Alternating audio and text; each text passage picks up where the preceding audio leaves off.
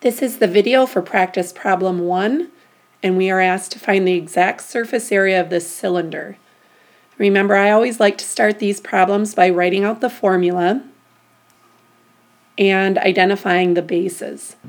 This formula for a cylinder is similar to that of a prism, 2 times b plus the perimeter times the height. But remember, when we're working with cylinders, we're going to change that B because B represents the area of my base, and since my base is a circle, the area of the circle becomes pi r squared. P represents the perimeter of my base, and because my base is a circle, that rep that's represented by the circumference of the circle. The perimeter of a circle is the same as the circumference of the circle, and that's 2 pi r.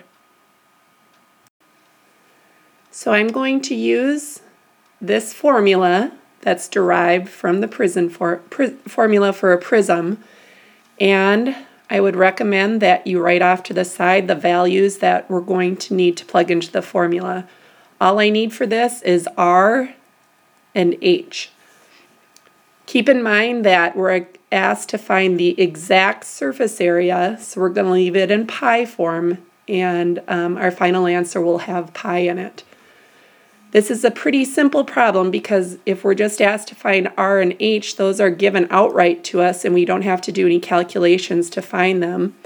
R is the radius of my base, the radius of the circle, and that's given to us as 5. Keep in mind that if we're given the diameter of the circle, we're just going to have to cut that in half, but this one is just giving us the plain old radius. And H is the height of my cylinder, that's the distance between the bases, and that's given to us outright. So we just have to go ahead and plug this into our formula and simplify it. We're going to leave it in pi form, so I'm going to leave the pi as it is and just plug in the values. The r is 5, and then 2 pi times the radius times the height. And this is the part you just need to be careful of simplifying. We're going to simplify each of these separately and then add them together. 2 times pi times 5 squared. I'm going to square that first. And then 2 times 25, I'm going to leave it in pi form, so I'm just going to simplify that as 50 pi.